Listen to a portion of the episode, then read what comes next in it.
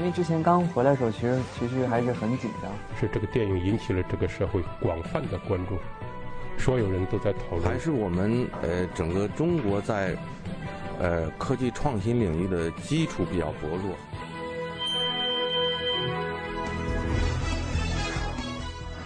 影响有影响力的人，中国新闻周刊。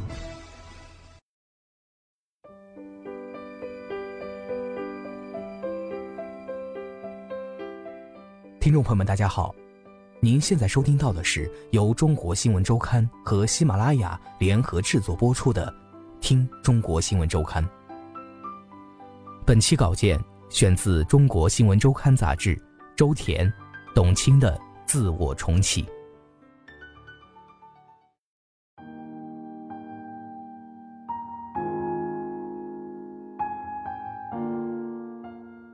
观众开始习惯了晚会中的董卿，就如同他自己也习惯了这样的自己。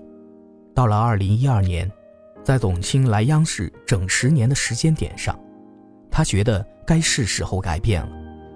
青姐，我们有台晚会，你来主持一下。周围的事情还在良性运转，提到晚会，大家顺理成章的就想到了董卿。可董卿发现自己没那么期待这样的舞台了。他形容自己以前上台跟打鸡血一样，无论台下发生什么，无论生活中发生什么，只要他拿起麦克风，对着镜头，灯光亮起来，音乐响起来，他就会兴奋到忘记所有的事情。二零一二年开始，他很难再有那样的兴奋感了，心里有个声音一直在他的脑海中徘徊。二零一三年，他主持谈话节目《我上春晚了》。录到第七场，也是最后一场，他和嘉宾都感到疲惫，他感觉到节目状态不太理想。回到家是已经晚上十二点了，他坐在沙发旁的地毯上，把刚刚的节目在脑子里又过了一遍。我要是换种问法，这个地方如果再加一句话，会不会好一些呢？一坐就是三个小时，你可以去睡了，下次会更好的。他对自己说。困惑还在持续。一年后，他选择暂时离开，去美国南加州大学做了为期一年的访问学者。再回来的时候，他开始了《朗读者》的筹备。你为什么要做朗读者？你做主持人驾轻就熟，所谓的行业地位也摆在那儿了。周围有人不理解，包括一直以来最忠实的观众——他的父母。父母的出发点很单纯，和天底下所有的父母一样。他觉得女儿没必要在四十多岁的年龄再去做一件如此耗费心力的事情。我心里挺难过的。我从浙江到上海，从上海到北京，他们从未有过半句的怀疑或阻拦。董卿说：“我前二十年的使命已经完成了，在这些综艺节目中，我用灿烂的笑容、得体的语言，甚至是美好的服饰，唤起了大家的一些记忆。”给大家留下了美好的感受，可那已经结束了。董卿这样告诉周围的人，他知道是时候开始下一个阶段了。董卿的父亲早年毕业于复旦大学，如今父亲的朋友圈里有很多当年的同窗，不少新闻从业者。朗读者播出之后，董卿经常会在父亲的朋友圈里看到鼓励他的留言。董卿泪点很低。有天晚上，他翻开《朗读者》嘉宾斯琴高娃的读本，想到了作家张杰写的《世界上最疼我的那个人去了》一书，他花了半个小时翻看了书里的几个章节。哎呀，就不行了，哭得稀里哗啦的，整个人都不好了。那天夜里，他熬到四点睡觉，第二天录制九点，他起床化妆，化妆师吓坏了，脸没法看了，眼睛肿得睁不开了。如果这个人物是打动情点，但我丁点反应都没有，那肯定是有问题的。他审片的时候这样跟大家说：在《朗读者》的舞台上，徐静蕾读史铁生的《奶奶的星星》，徐静蕾在台上哭了，董卿在台下也听哭了。这是一个反感煽情的时代，但是这一次，人们似乎对于这些动情的段落很认同。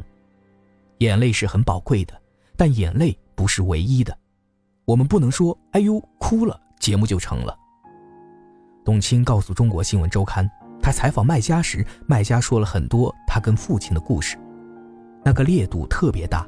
一个孩子几十年不跟他的父亲说话，之后他每年都要坐在他父亲的坟前跟父亲讲话，把十几年没对父亲说的话对着泥土说出来。而经过后期剪辑，最终节目呈现的催泪点只是录制当天的百分之三十。董卿很清楚，在感性之外，他是电视制作人，在后期剪辑的时候，他需要从参与者的角色切换到局外人的角色。演员赵文轩录制《朗读者》之前，只在电视上见过董卿。印象比较深的是董卿和刘谦搭档的魔术节目。录制当天，他第一次见董卿，他跟董卿聊大咪带给他的改变，不知道怎么搞的就哽咽了。他跟中国新闻周刊回忆，以前参加电视节目也不是没有主持人想要勾引我谈及伤感的话题，我从来没有就范过。他说自己总是刻意回避太过汹涌的感情流露。那天，当董卿坐在他面前时，他自愿打开了自己的情感阀门。朗读者的音乐总监姚谦留意到了董卿在朗读者中细微的眼神变化。喜欢文艺的人很容易在与别人交流时流露真性情。姚谦跟董卿接触后，发现他跟春晚上得体大气的形象有点出入。他对文字很敏感，姚谦说，《朗读者》的总导演之一田梅告诉《中国新闻周刊》，大家私底下开玩笑地说，董卿对面的那把椅子有神奇的魔力，坐在上面的人就会敞开心扉去讲述。在郎坤看来，嘉宾之所以愿意对董卿打开心扉，源于董卿对他们的尊重，他把对事业的尊重平移到了对嘉宾的尊重。郎坤说。董卿在二十几岁的时候是做不到的，现在为什么能？年代感已经到了。跟嘉宾聊天时，董卿总是习惯性的身子往前倾，为了让她的脸看起来更好看一些，通常这个时候，灯光老师就会举起大纸板，上面写着“坐回去”。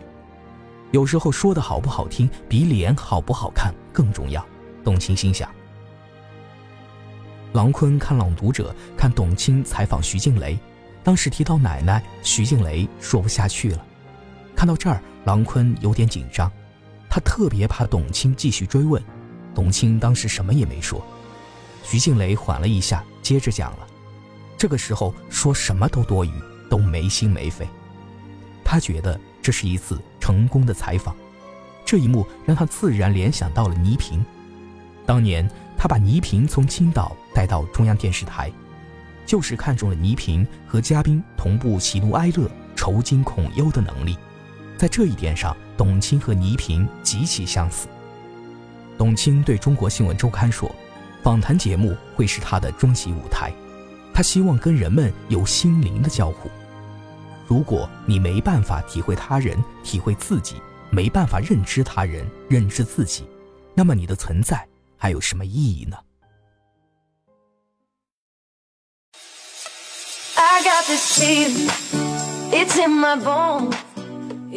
以上便是本期节目的全部内容，感谢您的收听，欢迎大家在喜马拉雅中订阅《中国新闻周刊》杂志，每周我们一起听周刊。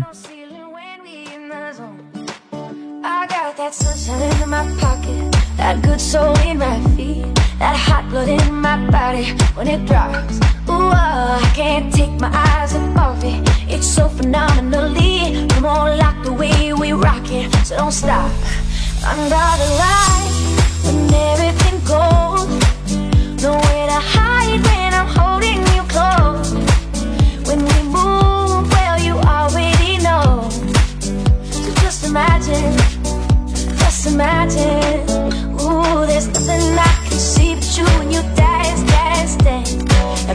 Creeping up on you you dance, dance, dance. All those things that I shouldn't do you dance, dance, dance.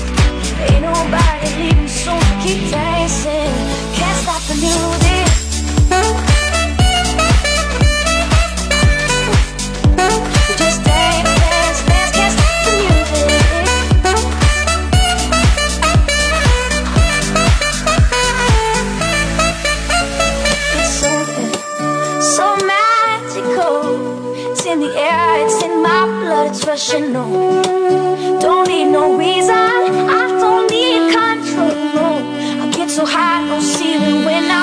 my zone. Yeah, I got that sunshine in my pocket, that good soul in my feet, that hot blood in my body when it stops. Oh, I can't take my eyes off it. It's so phenomenally, no like the way we rock it. I don't stop under the light when everything goes